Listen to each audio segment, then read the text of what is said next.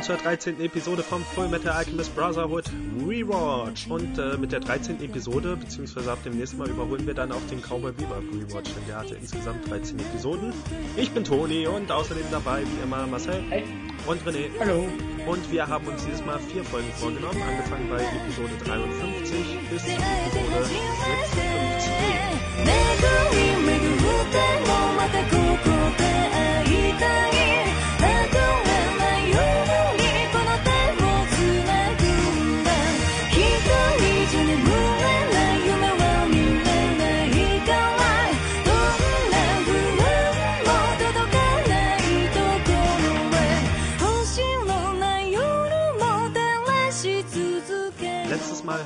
wir dort aufgehört, wo Mustang sich der Gruppe anschließt oder beziehungsweise als ähm, naja, helfende Hand dazustößt. Also die, die Gruppe um Edward und Scar kämpft ja immer noch gegen diese seltsamen, wiedererweckten, ja, Puppen, wie sie jetzt hier, glaube ich, mehrmals genannt werden. Also diese seltsamen, äh, künstlich erzeugten Menschen. Im Prinzip sind es dadurch ja auch Homunculi. Und äh, ja, jetzt kommen, kommen Mustang und Hawkeye und noch jemand dazu. Ich glaube, der Rest der Gruppe nicht, ne? Nur die beiden. Ja, nur die beiden. Genau, und an der Stelle geht's jetzt weiter. Ähm, ich muss sagen, für mich diese Episode könnte meine neue Lieblingsfolge sein. Und aus ähnlichen Gründen wie meine vorherige Lieblingsepisode, das war ja die, in der Mustang Last fertig gemacht hat. Und auch hier hat das irgendwie alles wieder ganz gut gepasst. Aber Mustang ist auch einfach, glaube ich, mein Lieblingscharakter in der Serie und ich mag seine Art zu kämpfen. Und das kam hier wieder ziemlich gut rüber.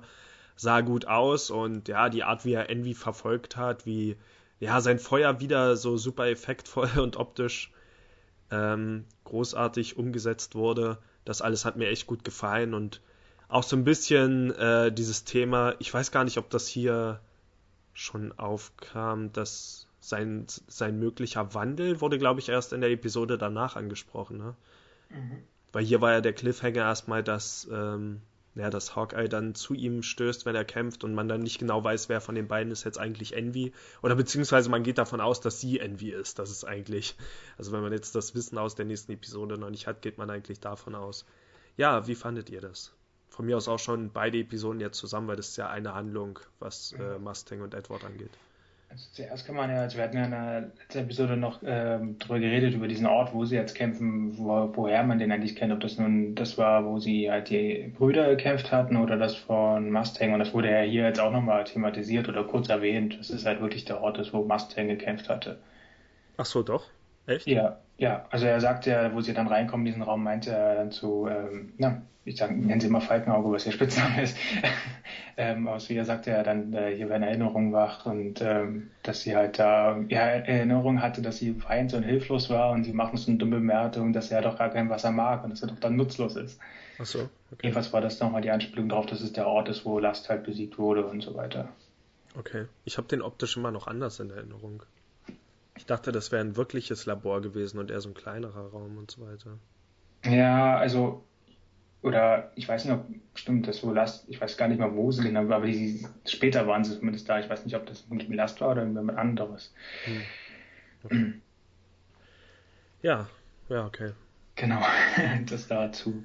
Ansonsten, ich schaue ja eigentlich nochmal die Originalvertonung, die, das Japanische mit Untertiteln und da hat mich halt gefunden, also das wird jetzt am Übersetzer gewesen sein, aber da waren echt zwei heftige Ausdrücke, die glaube ich überhaupt nicht so übersetzt wurden, also ging, wo Mustang gegen, mit Envy gesprochen hat.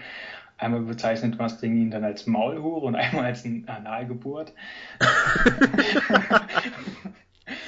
Also er hat, er hat ziemlich starke Schimpfwörter benutzt, aber es waren nicht die beiden, das glaube ich nicht. Analgeburt. Also das war es auf jeden Fall nicht. Das klingt schon sehr nach Fanübersetzung. Ja, glaube ich auch. Ich fände es umgekehrt besser, Analhure und Malgeburt. Oh Mann. Ähm, ja, ansonsten? Ähm, erstmal fand ich es ganz cool, dass natürlich Mustang seine Rache nochmal bekommen. Also das hat es halt wieder gut gemacht, dass er irgendwie nun wieder auferstanden ist. Hm. Weil man halt sehen konnte, dass, dass er halt wieder vernichtet wird und diesmal halt wirklich auf eine, ja, sehr brutale Art, sagen wir mal so. Hm, Ähm, er bekommt halt das, aus was er eigentlich verdient. ja. Ich Und fand das Must- toll, als er sich in das große Monster verwandelt hat und Mustang einfach sein Auge Ja. verbrennt. Und dann komischerweise immer wieder verbrennen kann. Also, die Augen sind ja scheinbar trotzdem immer noch da und Mhm. können dann wieder verbrannt werden. Immer wieder und Ja, wieder. Na gut, die können sich ja regenerieren, also ergibt Sinn. Dass er das immer wieder machen kann. Ich wollte gerade fragen, warum King Bradley da eine Augenklappe trägt, aber da ist ja, da ist ja doch ein echtes Auge drunter. Am Anfang der Folge mh, spielte das ja noch in diesem Radio, in dieser Radiosendung da, wo sie Ja. diese andere Team von Master, ja nun die Frau von King Bradley irgendwie da dahin geführt hat, damit sie halt sozusagen das, naja, ich weiß nicht, das nicht, also doch das Volk berichtet halt, was mit ihr passiert ist, dass sie halt eigentlich auch äh, erschossen werden sollte und so von den eigenen Soldaten, diese Sache halt. Und da haben sie es ja irgendwie dann so geschickt gedreht, dass sie anscheinend jetzt, äh, also zumindest diese Gruppe da für die Gerechtigkeit kämpft oder ja. dass jetzt die Guten dastehen. Ja, das stehen. fand ich auch cool. Also, das ist auch so ein Punkt, der mir gut gefallen hat. Sowieso die vom Radiosender war ganz cool eigentlich. Ja. Das stimmt. Ähm, ja, da sind wieder so zwei Sachen. Erstmal, dass scheinbar alle immer noch, also keiner wusste so wirklich, was eben mit King Bradley passiert ist und alle denken immer noch, oh, das, das Schloss wurde überfallen, weil King Bradley nicht da ist. Und komischerweise versucht auch keiner gleich aufzulöf, äh, äh, aufzulösen, dass King Bradley der Böse ist. Aber das wäre vermutlich auch zu viel gewesen für das Volk. Also das hätten sie wahrscheinlich nicht geglaubt und alle Ja. sind ja davon ausgegangen, dass Bradley eh tot ist. Also kann man ja sagen, ja, in seiner Abwesenheit haben sich neue an seine Position rangemacht. Aber das, Das war auch ganz clever. Aber auch so eine Sache, die die meisten Leute wussten gar nicht, dass der Zug von Bradley Ja. irgendwie entgleist ist. Ja, stimmt, die Frau ja auch noch nicht, ja. Du meinst, das ist wieder so ein Punkt, wo man eigentlich dachte, alle wüssten es und dann, Ja, ja, fand ich auch. Also fand ich auch irgendwie komisch. Ähm, aber ich, ich fand es auch cool, dass, so, ähm, dass Mustangs Gruppe sich so hingestellt haben, als ob sie eigentlich auf King Bradleys Seite sind, aber Ja. weil King Bradley nun mal halt nicht da ist, äh, müssen sie halt übernehmen. Und ähm, ja, das wird jetzt ein bisschen zu weit führen, aber es gab ja auch in der deutschen Historie einen richtigen Führer. mhm. Und äh, da haben ja auch viele geglaubt, er wäre der Gute gewesen und hätte nichts von der Endlösung, von der er die ganze Zeit erzählt hat, gewusst. Ja, ja. Ja, sowieso glaube ich, dass vieles hier an King Bradley und ja, das, das reicht ja schon die Tatsache, dass er Führer genannt wird im Original. Also, um, um zu verdeutlichen, wo hier die Inspiration genommen wird und auch die Zeitepoche so ungefähr, in der es stattfindet. Ähm, ja, also das war so der Punkt an diesem Siegeszug von, von Mustangs Gruppe. Ich hatte ja gesagt, dass davor ging mir irgendwie alles zu leicht, wie sie einfach in die Stadt spaziert sind und alles locker gemacht haben. Aber hier an der Stelle hat sich dann schon gelohnt. Also die Art, wie sie, naja, wie sie das Volk eben schon überzeugt haben. Wobei ich später immer noch über, überrascht war, ähm, dass, dass sie scheinbar wirklich schon die ganze Stadt unter Kontrolle gebracht haben. Also es kamen ja dann noch die Brick-Soldaten nach und dann wurde relativ schnell gesagt, ja, es gibt keine feindlichen Soldaten mehr oder so. Und später, als dann aber King Bradley zurückkommt, gibt es ja scheinbar doch wieder Soldaten, die immer noch aufstehen. Also sie haben sich scheinbar einfach darauf verlassen, dass alle Soldaten jetzt ihrem Wort glauben und naja, die einfach ziehen lassen. So auch auf die Gefahr hin, dass später jemand wiederkommen kann und sie wieder umdrehen kann, was ja dann passiert ist. Ähm, ja, und zu dem Kampf dort im Untergrund, bevor Envy aufgetaucht ist, hatten wir auch noch die Situation, dass äh, Mustang erstmal super leicht diese ganzen Puppenwesen dort verbrannt hat. Das fand ich auch cool. Also er Mhm. konnte das Feuer sogar so genau steuern, dass das um alle ringsherum ging und hat dann jedes einzelne von diesen Viechern geröstet. Und was ich besonders daran mochte, wie gesagt, ich finde Mustang halt echt cool und ich mochte ähm, ja einfach den Blick von Edward. Diesen etwas schockierten Blick und irgendwie war da auch schon so ein bisschen Angst drin, obwohl er eigentlich noch gar keinen Grund unbedingt dafür hatte in dem Moment. Aber er schien schon so ein bisschen Angst dafür zu ha haben und ich hatte für einen Moment so das Gefühl, dass ich äh, in Zukunft irgendwie eine, eine Feindschaft zwischen den beiden aufbauen könnte.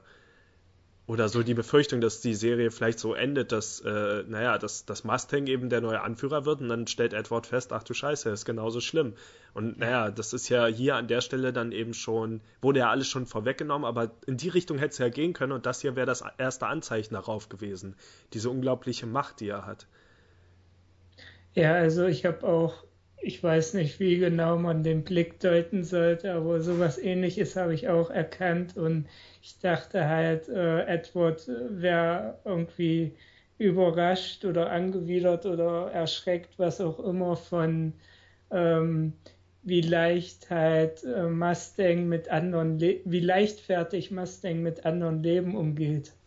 Ja, wobei das schon wieder eine komische Einstellung von Edward wäre, weil schließlich haben die auch die ganze Zeit gegen diese Wesen gekämpft und dann zu denken, was, der, der verbrennt einfach diese Viecher, die Menschen fressen? Also das wäre dann schon wieder eine sehr dumme Edward-Einstellung. Ich hoffe mal, dass das nicht sein Blick war. Ich hoffe, das war wirklich einfach nur der Blick, was, echt, das hat der drauf? Scheiße, ich hoffe, der bleibt auf unserer Seite. Ähm, ja, und ich glaube, Scar ist ja dann der Erste, der eben, der, der dieses Gespür dafür hat, also da er auch die ganze Zeit auf Rache aus ist, dass äh, mit Mustang irgendwas nicht stimmt, eben ab dem Punkt, als Envy dann auftaucht und dort der Kampf entbrennt und ja, Aha, ich. entbrennt. ja, stimmt. ich war einfach froh, dass Mustang wirklich schnell überlegen war und nicht, dass das jetzt so. Also es wäre auch komisch gewesen, wenn Envy jetzt so viel stärker als Last gewesen wäre und Last wurde eben relativ leicht von. Na, nicht leicht. Äh, er musste schon viel kämpfen, um Last zu besiegen, aber das sollte ja auch zeigen, dass er genauso gut Envy besiegen kann. Das wäre jetzt irgendwie komisch gewesen, wenn, wenn es mit Envy einfach viel schwerer gewesen wäre. Ähm, ja, was mich geärgert hat, die Gruppen teilen sich dann gleich wieder auf. Das hat ja dann zum Glück nicht lange gehalten, aber ich dachte, es wird jetzt wirklich so, okay, Mustang ist kurz da und jetzt schickt er die anderen wieder vor und bleibt mit Hawkeye zurück. Und ich dachte, das bleibt jetzt auch die Situation. Also ich dachte, die gehen einfach wieder ihren Weg weiter. Und der Grund, warum Mustang gegen Envy kämpft, ist einfach nur, damit er wieder nicht bei der Gruppe ist. Einfach weil er zu mächtig ist. So wie es vorher immer wieder gemacht wurde. Mustang wird immer wieder von der Gruppe getrennt, weil er zu stark ist. Und ja, das war jetzt, also er hat sich ja dann doch wieder angeschlossen. Ja. Ja. Und äh, Das chinesische Mädchen ist auch wieder auf, ja, aufgeschlossen, oder? Das ist ja auch wieder dabei. naja, ja, ja, stimmt. Genau, sie ist auch wieder dabei. Ähm, ja, ich, ich mochte den Kampf. Also optisch sah er echt gut aus. Mhm. Die, die Animation wieder Full Metal Alchemist typisch in Kampfsituationen wieder sehr, sehr äh, überzogen im Ja. positiven Sinne, also extrem starke Ausdrücke und so weiter. Und ja, mit dem Man Feuer hatte ja diesmal auch irgendwie viel besser erkannt, wie es halt ungefähr funktioniert, dass er halt wirklich so einen Funken schlägt, also Ja. zack, zack, zack, so ein Zickzack irgendwie vorangeht und dann diese Flamme entsteht. Wann, wann kam eigentlich der Spruch von Hawkeye? Das war erst irgendwie ein, zwei Folgen später, oder? Wo sie irgendwie sagt, sie mögen doch keine Feuchtigkeit und so, das ist ihre Schwäche. Knickknack. ähm, ja, und wie gesagt, es endet dann damit, dass äh, ja, Envy verschwindet irgendwie kurz, Hawkeye folgt Mustang.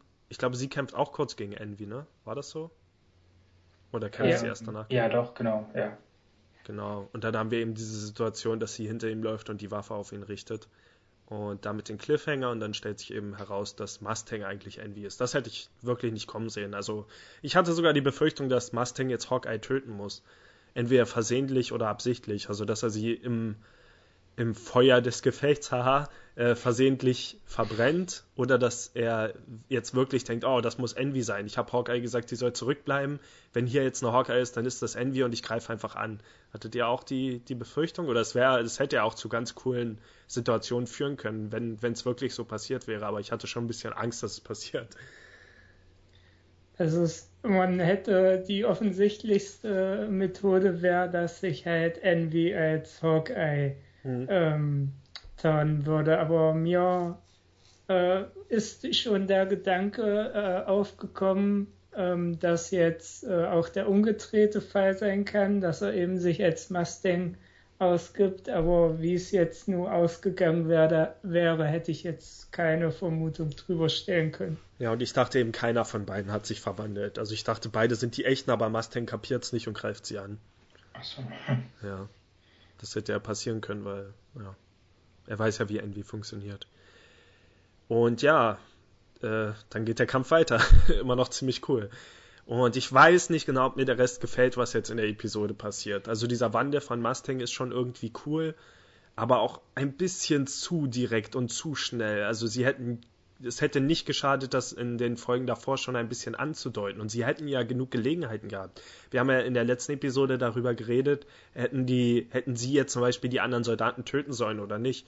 Und hätte Mustang jetzt schon so ein bisschen Härte gezeigt, dann, dann wäre es ja schon auch wieder ein bisschen Foreshadowing gewesen. Man hätte gedacht, oh Mann, der macht hier wirklich einen langsamen Wandel durch, je näher er diesem Thron kommt. Und dann hätte das hier eben seinen Höhepunkt erreichen können. Aber hier ist wirklich nur dieser eine Kampf und alle sagen sofort, oh nein, wenn er diesen Kampf gewinnt, dann wird er ein Bösewicht. Was unwahrscheinlich ist. Also natürlich kann es passieren, aber dass sie jetzt sagen, ja, sein Hass zerfrisst ihn jetzt und dann kann er aber nie wieder zurück.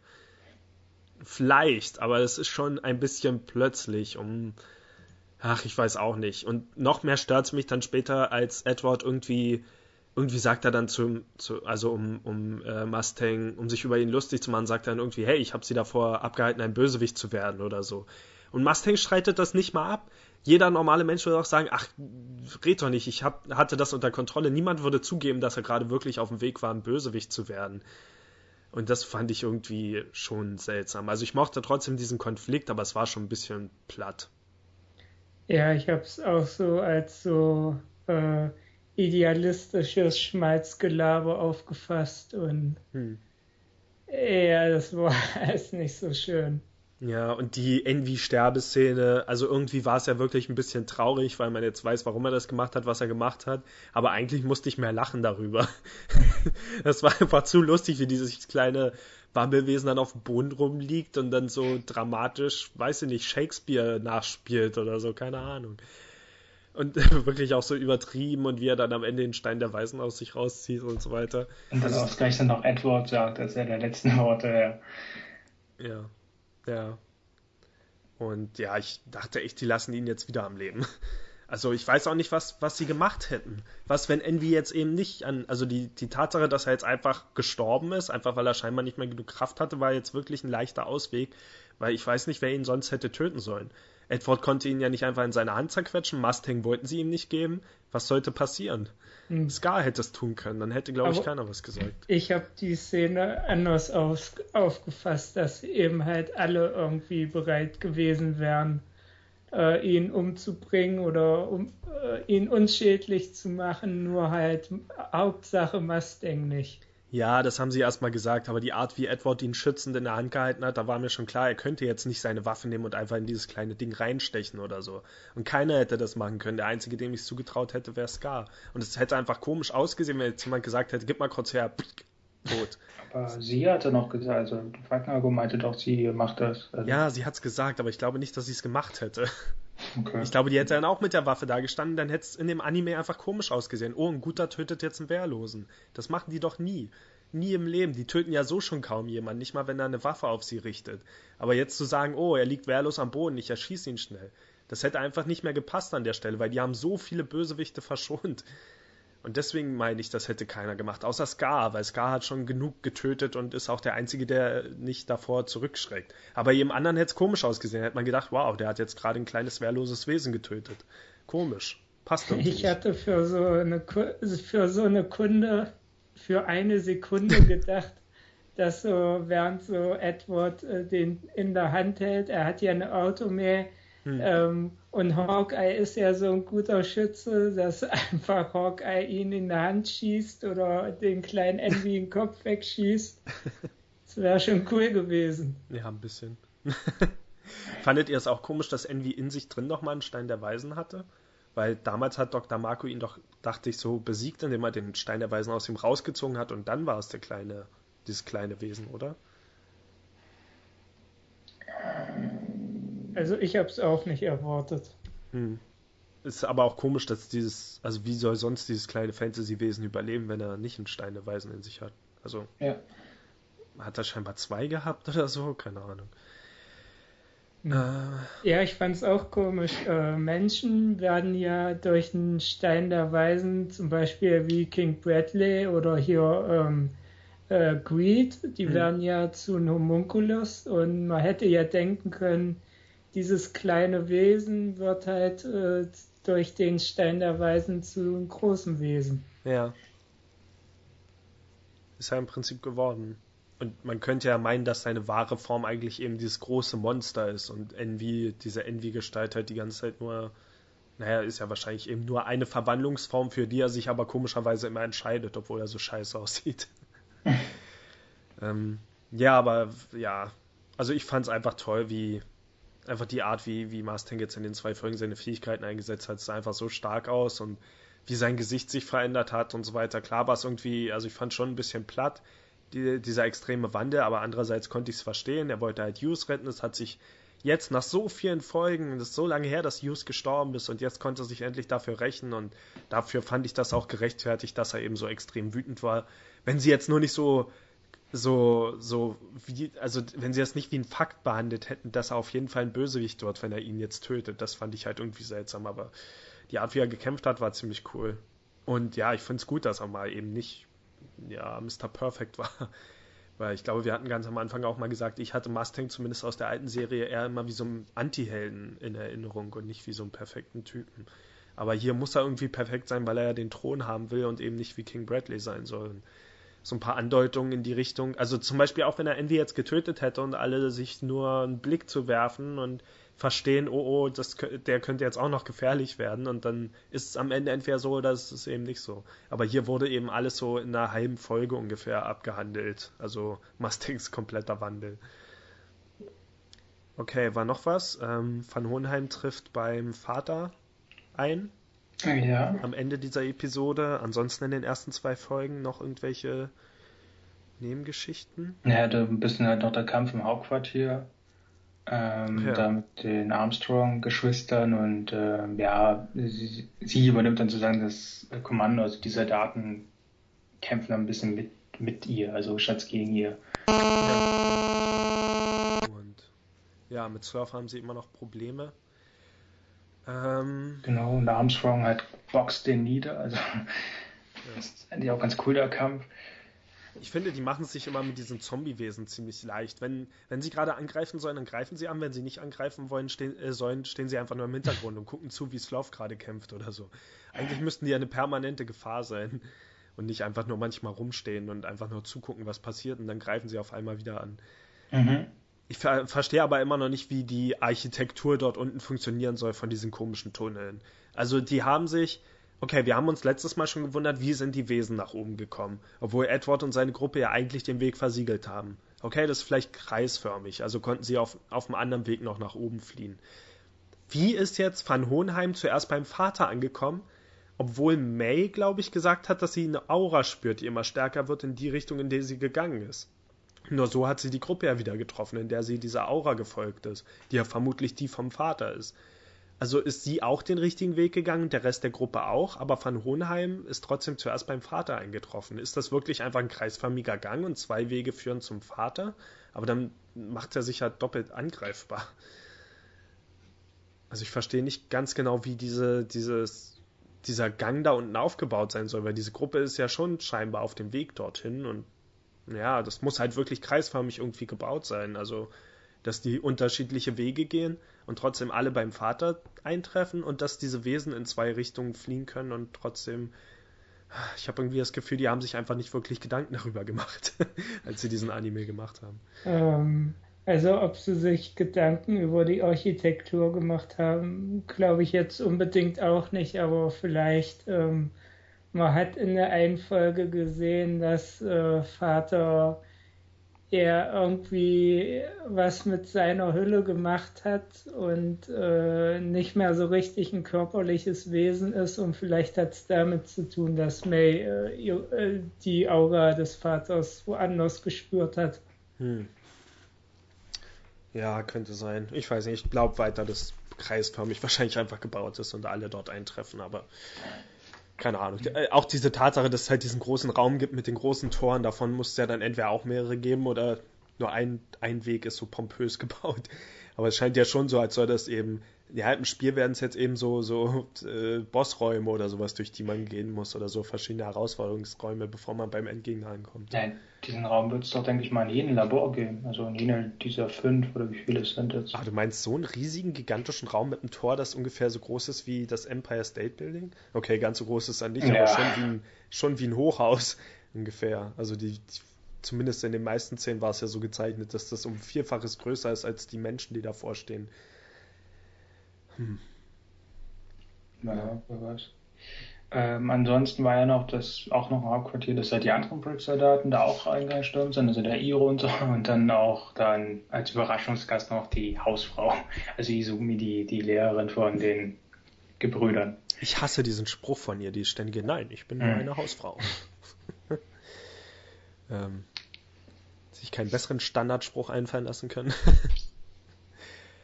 ja, Und das auf ihre schlappen WC drauf. ähm, ja, ist das jetzt schon in den nächsten beiden Folgen dann? Ja, genau, ne? Äh, Mhm.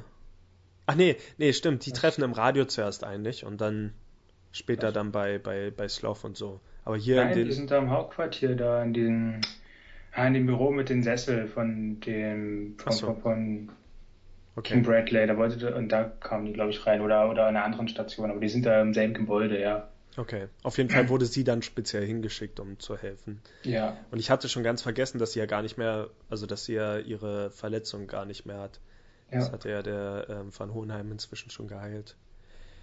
Ja, genau. Also in diesen beiden Episoden jetzt geht's ähm, erstmal ja viel um die Armstrongs, ähm, Mhm. was wahrscheinlich auch daran liegt, dass jetzt eben die, also gerade die Folge davor wurde, glaube ich, nicht so viel Nebenhandlung gezeigt und deswegen hier jetzt ein bisschen mehr, was die machen. Und äh, auch das fand ich ziemlich cool. Also speziell, ich hatte ja letztes Mal gesagt, so äh, Alex, der hat irgendwie, naja, er hatte mal einen kurzen, starken Moment, aber irgendwie immer noch nicht so richtig. Und hier bekommt er das jetzt wirklich besonders, wenn er dann mit diesem anderen zusammenkämpft.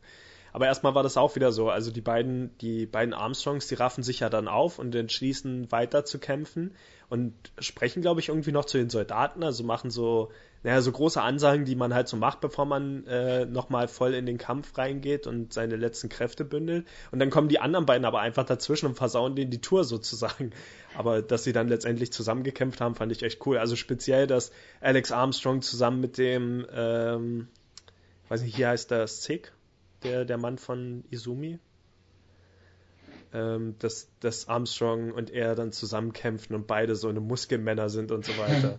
Das war schon echt cool. Und dass auch beide so diese gleichen Verhaltensweisen haben. und das Knistern in der Luft hat man gespürt. ja, das war wirklich großartig. Also die beiden könnten glatt eine Spin-off-Serie bekommen, wie sie einfach zusammen zusammen kämpfen. Ach, das war toll. Ähm, und sie besiegen dann auch Sloth, ne? Ja. Und Genau. damit sind nur noch zwei Homunkuli übrig.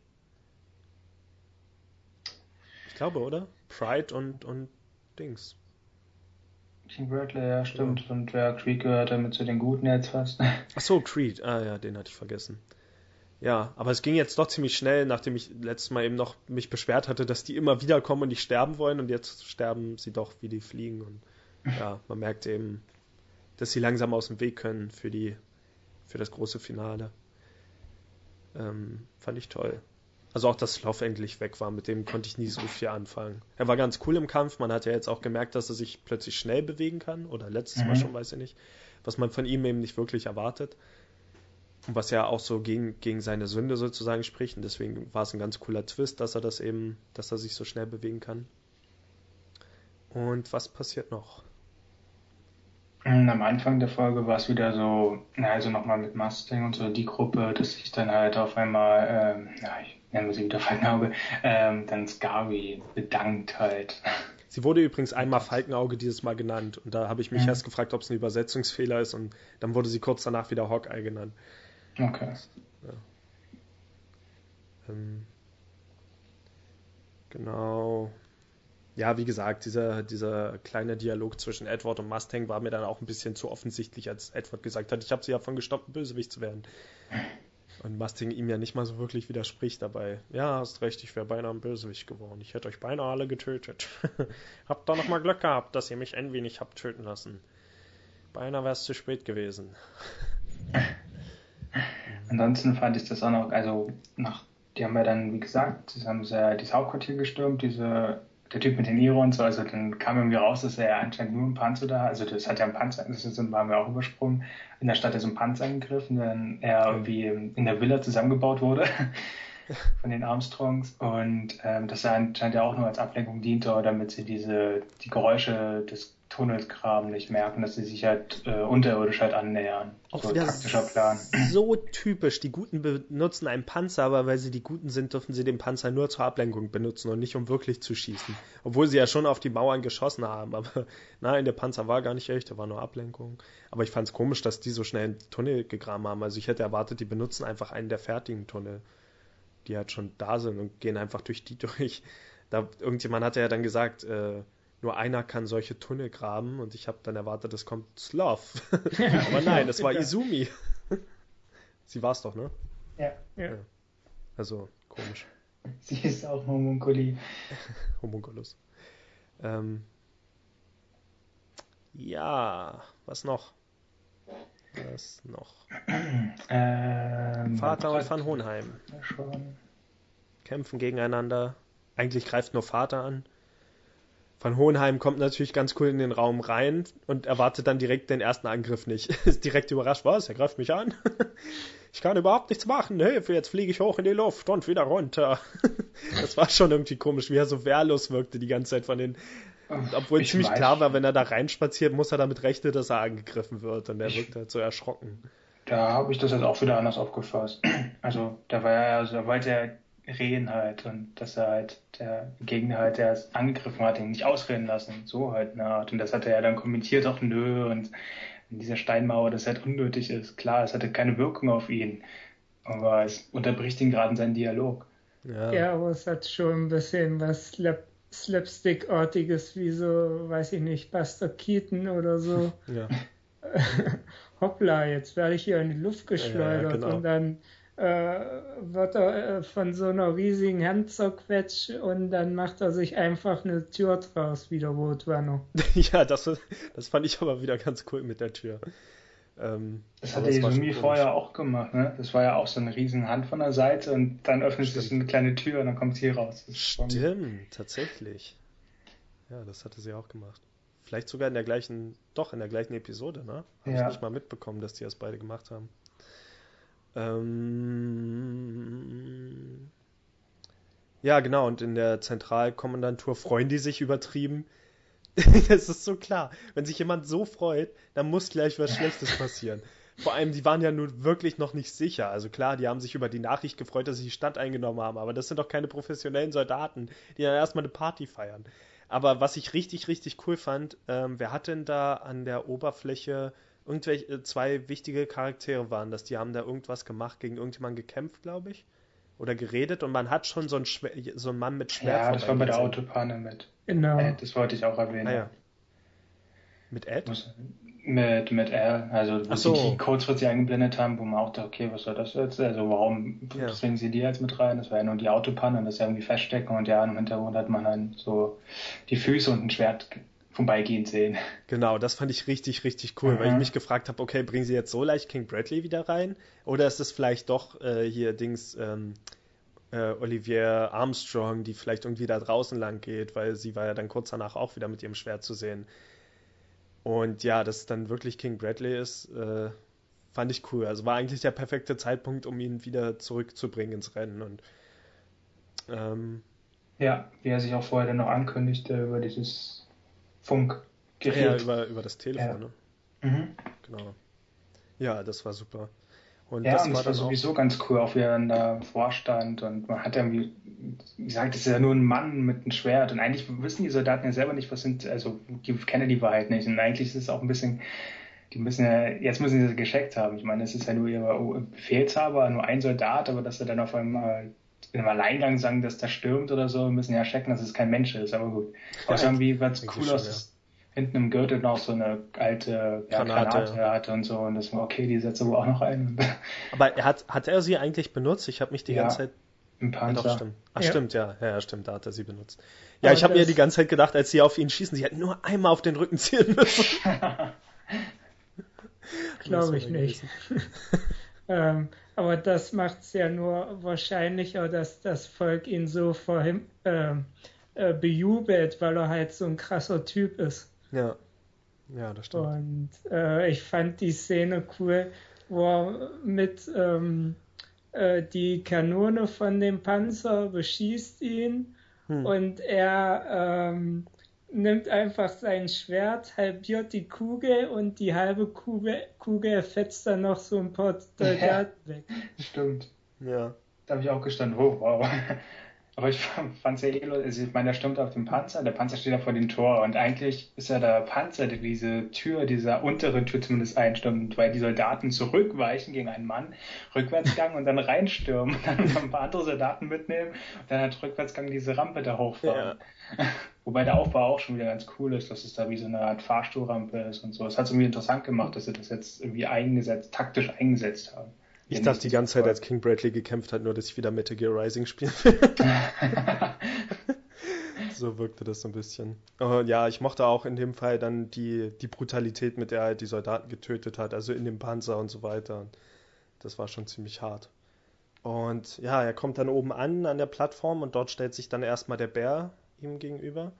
Ähm, das war jetzt auch das, also ich hatte letztes Mal nicht ganz verstanden gehabt, warum die Leute gesagt haben, oh, hier ist ein Bär. Aber irgendwie haben die ihn ja früher im Brick schon so genannt. Also auf ihn Mhm. galt, ähm, wir hatten ja damals schon diese Anspielung, wo gesagt wurde, ah, da oben gibt's Bären. Und dann war ja er derjenige, der den Erics dort vor der Festung begegnet war. Und daran hatte ich gar nicht mehr gedacht, dass ihn deswegen komischerweise alle für so einen Bären halten. Aber so hat das gepasst. Und ja, er kämpft erstmal gegen ihn, hat null Chance, also gar keine. Und wirkt auch irgendwie viel zu langsam. Also es wirkt nicht mal so, als ob er eine Chance haben könnte mit seinen langsamen Angriffen. Ja. Und sein Automail wurde auch sofort zerstört. Ja. Aber er wollte sich vorher noch einsetzen, wie so eine Greifzange. ja. ja, stimmt. Ähm, aber ja, wenigstens hatte er mal seinen Kampf und ja, ich finde, an der Stelle hätte man ihn theoretisch auch töten können. Er wurde jetzt wieder am Leben gelassen. Ja, warum nicht? Also ich fand es cool, dass er dann das Schwert, das war, geht jetzt glaube ich schon in die nächste Folge über, aber in ihm steckt ja dann das Schwert und dadurch kommt Bradley dann nicht mehr ran. Ähm, einfach weil er irgendwie seine Bauchmuskeln zu sehr härtet oder so. War das so, dass, dass Bradley das Schwert Mhm. nicht mehr rausziehen kann? Ja, oder gar nicht so. versucht? Eine Art. Genau, und hier ist, glaube ich, der Cliffhanger einfach, dass sich dann äh, Dings meldet. Wie heißt der? Ah nee, das passiert erst in der nächsten Folge.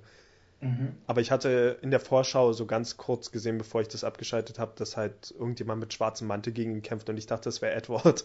Also ich dachte, Edward würde jetzt gegen Bradley kämpfen. Und ich hatte einfach nicht dran gedacht, dass das ja äh, Greed sein könnte. Beziehungsweise Ling war es ja dann eigentlich. Es war ja gar nicht so sehr Greed. Ja, genau, das war jetzt auch, wäre jetzt auch mal eine Frage gewesen, weil du ja letztens schon meinte, dass bei Netflix zumindest ein anderer Genau. Vorspann ist und man da schon was sehe, wer gegen ihn kämpft. Stimmt das jetzt oder? Äh, nee, das ist- eine ganz andere Szene, die wahrscheinlich später noch kommt oder nicht kommt. Keine Ahnung. Hat aber auch Okay. mit Bradley zu tun. Ja. Übrigens, ja, ich hatte ja letztes Mal gesagt, bei Netflix ist es in Staffeln unterteilt, hier die fünfte Staffel, aber zumindest der Vorspann, der dort ist, ändert sich nicht. Weiß nicht, ich hätte auch lieber gern die anderen Vorspänne wieder, also die Intro-Lieder, die fand ich eigentlich immer ganz, ganz Und den jetzigen finde ich auch ganz angenehm, weil es so leise, ruhig anfängt und sich leicht steigert und so. Passt Mhm. jetzt zur aktuellen Situation einfach. Und wann kam der jetzt? Wann, wann wurde der geändert? Mit welcher Folge? Also, Also dieses Mal jetzt erst? die, nee, beim letzten Mal schon, die zweite Folge vom letzten Mal, glaube ich, Okay. so ungefähr. Also ergibt diese Unterteilung in Staffeln wahrscheinlich wirklich keinen Sinn, außer vielleicht die DVD-Veröffentlichung. Ja, vielleicht. Ähm, ja, muss ich mir dann mal angucken. Weil diese Intro-Lieder und Abspann und so sind eigentlich immer ein- einer meiner Lieblingsaspekte bei Full Metal Alchemist Brotherhood. Okay, ja, wir haben, äh, wie gesagt, diesen Kampf, also Ling gegen Bradley. Ähm, nee, ich glaube, es ist ja doch dann hau hauptsächlich Greed, ne? Er sagt nur, Ling hat ihm gesagt, wie man Ja. Bradley bekämpfen muss. Genau. Und ich denke, man spürt schon so ein bisschen, dass Ling nicht wirklich eine Chance hat. Also er kann gerade mal so die Angriffe abwehren. Und Bradley wird ja dann sein Schwert abgenommen. Er nimmt dann zwei Messer vom anderen Mhm. Soldaten und kämpft dann mit denen. Und ist trotzdem immer noch ganz, ganz gut damit. Ja. Und auch die Bemerkung von Bradley, dass er meinte, also er erzählt ja dann noch, wie er diesen Zuganschlag da überlebt hat und so und dass er schon merkt, dass er langsam alt wird und so. Und dann meinte er, er greet ja auch noch verdammt irgendwie, er ist nicht mal in Topform und trotzdem noch so überlegen. Also man möchte halt nicht wissen, wie stark er irgendwie damals in seinen jungen Jahren war und so. Ach ja, der, ja gut, aber er kann ja eigentlich nicht gealtert sein, oder? Aber das fällt mir gerade ein. Wir haben ja damals gesehen, wie ihm der Stein der Weisen eingesetzt wurde als junger Mann und Ja. er ist ja trotzdem älter geworden. Ja. Also kann er das doch ist altern, doch die weil er. Besonderheit. Da haben sie doch gesagt, das ist der erste Munkeli, der altern kann. Deswegen waren alle so verwundert, dass er eine Munkellos ist oder nie. Oder Munculus Weil er- ist die Einzahl. Das hatten Genau. wir übrigens in jeder einzelnen Episode bis jetzt falsch, falsch angesagt. Ähm, ja, stimmt, stimmt. Bei ihm war es ja nochmal was Genau. anderes, weil er wirklich als Mensch umgewandelt wurde. Ja, man sieht ja dann, ich glaube, das ist dann die nächste Folge, die wir beim nächsten Mal erst besprechen, dann sieht man auch nochmal was anderes. Das ist auf jeden Fall nochmal, ja, er altert. Okay. Ist aber keine Rückblickfolge, oder? nee, nee. Okay, gut. Ähm, Ähm, genau, der Kampf und und dann war doch auch noch am Anfang der Folge ist da noch mal kurz ein Rückblick mit Hohenheim, also in der Wüste. Ach ja, ja, Genau. ja, ja, stimmt. Aber wirklich nur ganz kurz. Eigentlich macht es in dem Moment nicht. Also ich habe mich schon ein bisschen gefreut, weil ich eigentlich diese Vergangenheit von ihm mag. Also ich, ich könnte mir sogar Oh Gott, dazu irgendwie eine eigene, eigene Sendung oder das vorstellen. Also eine, ähm, aber es war ja irgendwie wirklich nur, keine Ahnung, es hat irgendwie zu nichts geführt. Hatte ich den Eindruck, zumindest als sie eingeblendet wurde. Später hat es, glaube ich, ein bisschen mehr Sinn gemacht, als dann halt rauskam, dass er mit diesen Seelen kommunizieren kann. Ja, genau, das war die Idee dahinter. Und ja, Ja. nee, also ich fand seinen Rückblick das eine Mal ziemlich cool, aber nur weil wir gesehen haben, was, was der Hintergrund zu dieser Geschichte hier ist. Ich könnte Ja. mir keine eigene Geschichte nur mit Van Hohenheim vorstellen. Ich Das finde wäre, die glaub ich, Zeit halt irgendwie interessant, irgendwie die, die Vergangenheit so. Ja, aber ich weiß nicht. Ich hatte zumindest schon mal gesagt bei dieser Rückblicksfolge, dass man kaum wirklich merkt, dass ein zeitlicher Unterschied ist. Also die, die Menschen von, von Dings hier, von, ah, wie heißt das jetzt, wo Ska, Ska herkommt? Äh, Ishbal. Ja- das Volk wirkt immer noch so, als würde es in dieser Zeit fe- feststecken, in der, aus der Van Hohenheim kommt und der kommt aus der tiefsten Vergangenheit. Also ich finde nicht, dass die Epoche hier gut rübergebracht wurde, aus der er kommt. Aber gerade in der Szene fand ich das cool, weil man nicht, ich habe hier am Anfang nicht gerafft, dass das ein Rückblick ist. Also, Weil ähm, ähm, Van Hohenheim sagt irgendwie sowas, er wollte mir nicht zuhören. hm, Und äh, kurz davor hat er ja mit Vater gekämpft und versucht mit denen zu reden. Und äh, Vater hatte da offensichtlich keinen Bock drauf. hm. Und auf einmal sieht man Van Hohenheim, wie er durch die Wüste stapft und irgendein Zeug brabbelt. Also, das fand ich schon cool, die Szene. Stimmt, ich dachte auch irgendwie, dass das vielleicht eine Fähigkeit vom Vater wäre, dass er ihn jetzt in so eine Welt geschickt hat. Wie, ist das bei Yu-Gi-Oh! immer? Die Welt der Schatten oder so? Ja. Ähm, dass er in einer großen Sanduhr festsitzt oder so und denkt, das wäre eine Wüste. ja, stimmt. Und der Kampf entwickelt es sich ja dann auch so, dass er aus seinem Körper schlüpft. Nee, erstmal überrascht ihn ja, oder? Mit dieser Hand. Und da wurde es ja auch aufgelöst, dass er Ja, es gab ja- kommuniziert. Es gab ja eigentlich auch nicht wirklich einen Kampf. Also im Prinzip war es einfach, Ja, ja der Vater stimmt. verschwindet und sind sie ziemlich gut ebenbürtig, glaube ich auch. Und man weiß ja noch nicht genau, was der Gegner der Homunculino wirklich alles drauf hat. Ja, aber die Ähm, Frage ist, hat sich Van Hohenheim gewehrt? In der Stelle? Ich glaube nicht, oder? Er hat auch einfach nur. Ja, Ja, es war irgendwie, stimmt, in dem Moment fand ich es auch doof, weil er, er der sagte dann irgendwie so, er hatte sich jetzt verkrochen, um Zeit zu schinden und dann taucht er auf. Also er hat irgendwie wirklich angenommen, als würde er sich verstecken, Ja. anstatt anzunehmen, okay, er greift jetzt so einen Hinterhalt an. Ja, das war wirklich ein bisschen. Vielleicht war es auch wirklich einfach nur so ein, so ein irgendwie. Also er, ich weiß nicht genau, ob er eigentlich wollte, dass er ihn, ihn reinsticht, um diese ganzen Ja, Serien aufzunehmen, vielleicht. aber es schien ja schon sein Plan zu sein. Und vielleicht Ja, war das stimmt. irgendwie so ganz kindisch, ah, wo ist er denn hin? Hm, ich bin hier ganz Also, allein. es sah ja schon so aus, als wären die beiden genau gleich stark. Ja. Und äh, die, der hat dann ja auch irgendwie mit Steinen geworfen und irgendwie Drachen aus Stein erschaffen. Ja. Und äh, da waren die genau gleich stark. Und Van Hohenheim denkt da sowas, hat er sich jetzt verzogen und will die Situation auswarten, weil er ihn nicht besiegen kann. Ich erinnere mich gar nicht mehr an den Kampf zwischen den beiden. Zugeben. Ich dachte die ganze Zeit, Van Hohenheim hätte nur da gestanden und gewartet. Nö, die haben schon ein bisschen. Ja, also die typischen, was auch Ed immer macht mit Steinen und so, ist ja ist Hm. wirklich nie den Boden halt transformiert und so. Währenddessen andere Alchemisten ja ihr eigenes Element haben, unter anderem. Das ging Das echt war nicht so vorbei. spektakulär. Okay. Aber ja, stimmt, beide formten solche, also statt halt normale Steinsäulen, mit denen wir angreifen können, müssen wir dann eine komplexe Form oder so haben, wie René sagte, ein Drachen und das andere war jetzt ein chinesischer Löwe oder sowas. Das war Würde das in der Gegenwart spielen, würden die würden einfach überall nur Penisse aus Steinen entstehen. Das macht man nicht. Und beide prallen halt aufeinander und dann bröseln die so Steine, ja. Schon lustig. Du musst mal Minecraft spielen, dann weißt du, wie das ist. Mhm. ähm, Genau, und dann ist es wieder so typisch, äh, dieses Anime-Klischee halt, dass man mit der Hand aufgespießt wird. ja. In diesem Anime ist das vielleicht seine Spezialtechnik, da machen das vielleicht gar nicht alle. Ja. Aber ich glaube, Last hat das auch ein paar Mal gemacht. ja gut, die hat auch die entsprechenden Fingernägel dazu. Ja. Naja, gut, so alt wie die beiden hier sind wahrscheinlich auch. ja, ähm, genau. Und, und er nimmt dann irgendwie diese Sehnen in sich auf, was erstmal nur wie ekliges, komisches Blut in den Adern aussieht. Und äh, Mhm. stellt sich dann raus, er hat jetzt diese ganzen Sehnen in sich und irgendwie kommt dann so ein, so ein Ding aus ihm oben raus. Ah, Das war, das war alles ziemlich cool, aber ich weiß nicht, hattet ihr in dem Moment auch den Gedanken, das kommt zu zeitig? Weil es war einfach klar, wenn das so zeitig passiert, kann das Mhm. nur schief gehen, der Plan. Und das wirkte ja wie der ultimative Plan. Also das wirkte wie etwas, das in der letzten Episode passieren sollte. Und wenn er jetzt so nicht besiegt werden kann, was er ja dann nicht konnte. Aber gut, letztendlich war ich dann doch zufrieden, weil er ja dann zumindest ein anderes Wesen ist. Oder Ja, das kann man so klar unterscheiden und so. ja. Genau. Also er ist wieder, er ähnelt wieder mehr dem Männlein in der Flasche. Genau. Er ist so ein komisches schwarzes Wesen und damit jetzt wahrscheinlich auch der ultimative Gegner. Scheint sich aber auch charakterlich jetzt komplett geändert zu haben, oder? Weil vorher dieser Vater war ja wirklich immer total stu- stumm und hat nicht besonders viel gemacht und so wenige Bewegungen wie möglich. Und jetzt wirkt er wie so eine wilde Bestie, wenn ich mich richtig erinnere. Und auf einmal ganz anders. Aber was ich hier noch interessant fand, war, dass Van Hohenheim zu ihm irgendwie gesagt hat, also ähm, der Vater hat ja alle, alle Toten von sich abgespaltet Mhm. Und ist dadurch ja wahrscheinlich zu diesem Wesen geworden, was er jetzt ist und deswegen eben so komplett ohne Emotionen und ja, überhaupt nichts. Also er ist irgendwie nichts Eigenes.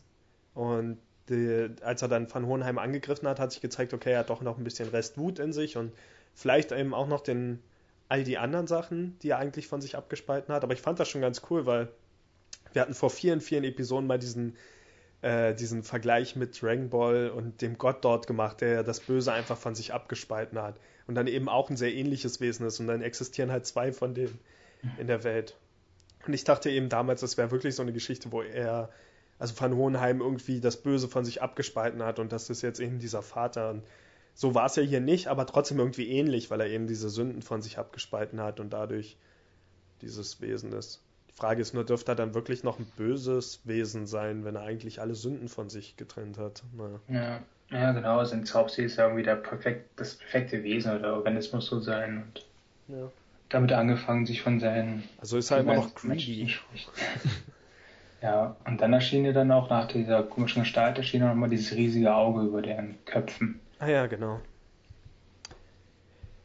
Ja, genau, das könnte noch cool werden. Und haben wir irgendwas vergessen? Hm. Ach ja. Genau dieses ähm, schwarze Wesen, wozu Vater dann wird, sieht ein bisschen aus wie von Alien. Ja, stimmt. Und ähm, man hat schon, meistens skippe ich ja das Intro oder kann sein, dass auch im Outro war, aber man hat schon mal gesehen und ich dachte, das wäre einfach nur irgend so, ein, so eine spezielle Puppe, die sich irgendwie mit Pride verbunden hat oder irgend so ein Käse. Achso, ich hatte das noch nicht gesehen. Ja- Und ähm, jetzt habe ich vergessen, worauf ich eigentlich hinaus wollte. Mach einfach weiter. Okay, das im Radiosender passiert noch. Sie entscheiden sich dann Ja. dazu, weil die, die Lage eben doch ziemlich eng wird und Bradley zurück ist, entscheiden sie dann alles äh, Lady Armstrong anzuhängen, was schon eine schwierige Entscheidung sein muss, oder eine ziemlich harte Entscheidung. Und ja, die überlegen dann, was sie eben machen sollen. Also die, die stehen dann da drin am Fenster und sehen die Soldaten unten reinkommen. Das fand ich angenehm spannend, die Situation. Ähm, obwohl ich diesen einen Soldaten mal etwas fehlplatziert finde, diesen mit der Brille und so. Sieht aus, als hätte er so hochgegelte Haare wie so ein, äh, ja, so wie es halt ein Schüler tun würde. Und genauso sieht er auch aus in seinem Gesicht und so. Er sieht überhaupt nicht aus wie ein Soldat. Also der Ja, mit der Brille und den Azubi schwarzen halt. Ja, genau, so wirkt. Praktikant. Praktikant. ähm, Ja, Genau, die Mhm. Situation hatten wir und genau. Und dann am Ende ist halt dann noch, weil den hat sich noch immer eingemischt in den Kampf gegen Bradley. Also ist der Opa jetzt auch wieder aufgetaucht, der Xing-Opa. ach ja. Oh, ich hoffe, der stirbt. Ich mag den. Ja. Diesen Charakter, den, bei dem verstehe ich wirklich gar nicht, was der in der Serie zu suchen hat. Der hat irgendwie noch nie was wirklich beigetragen, außer Lanfans Vater zu sein. Aber sonst hätte alles, was er gemacht hat, auch Opa. mal Lanfan machen können. Oder Opa. Ja.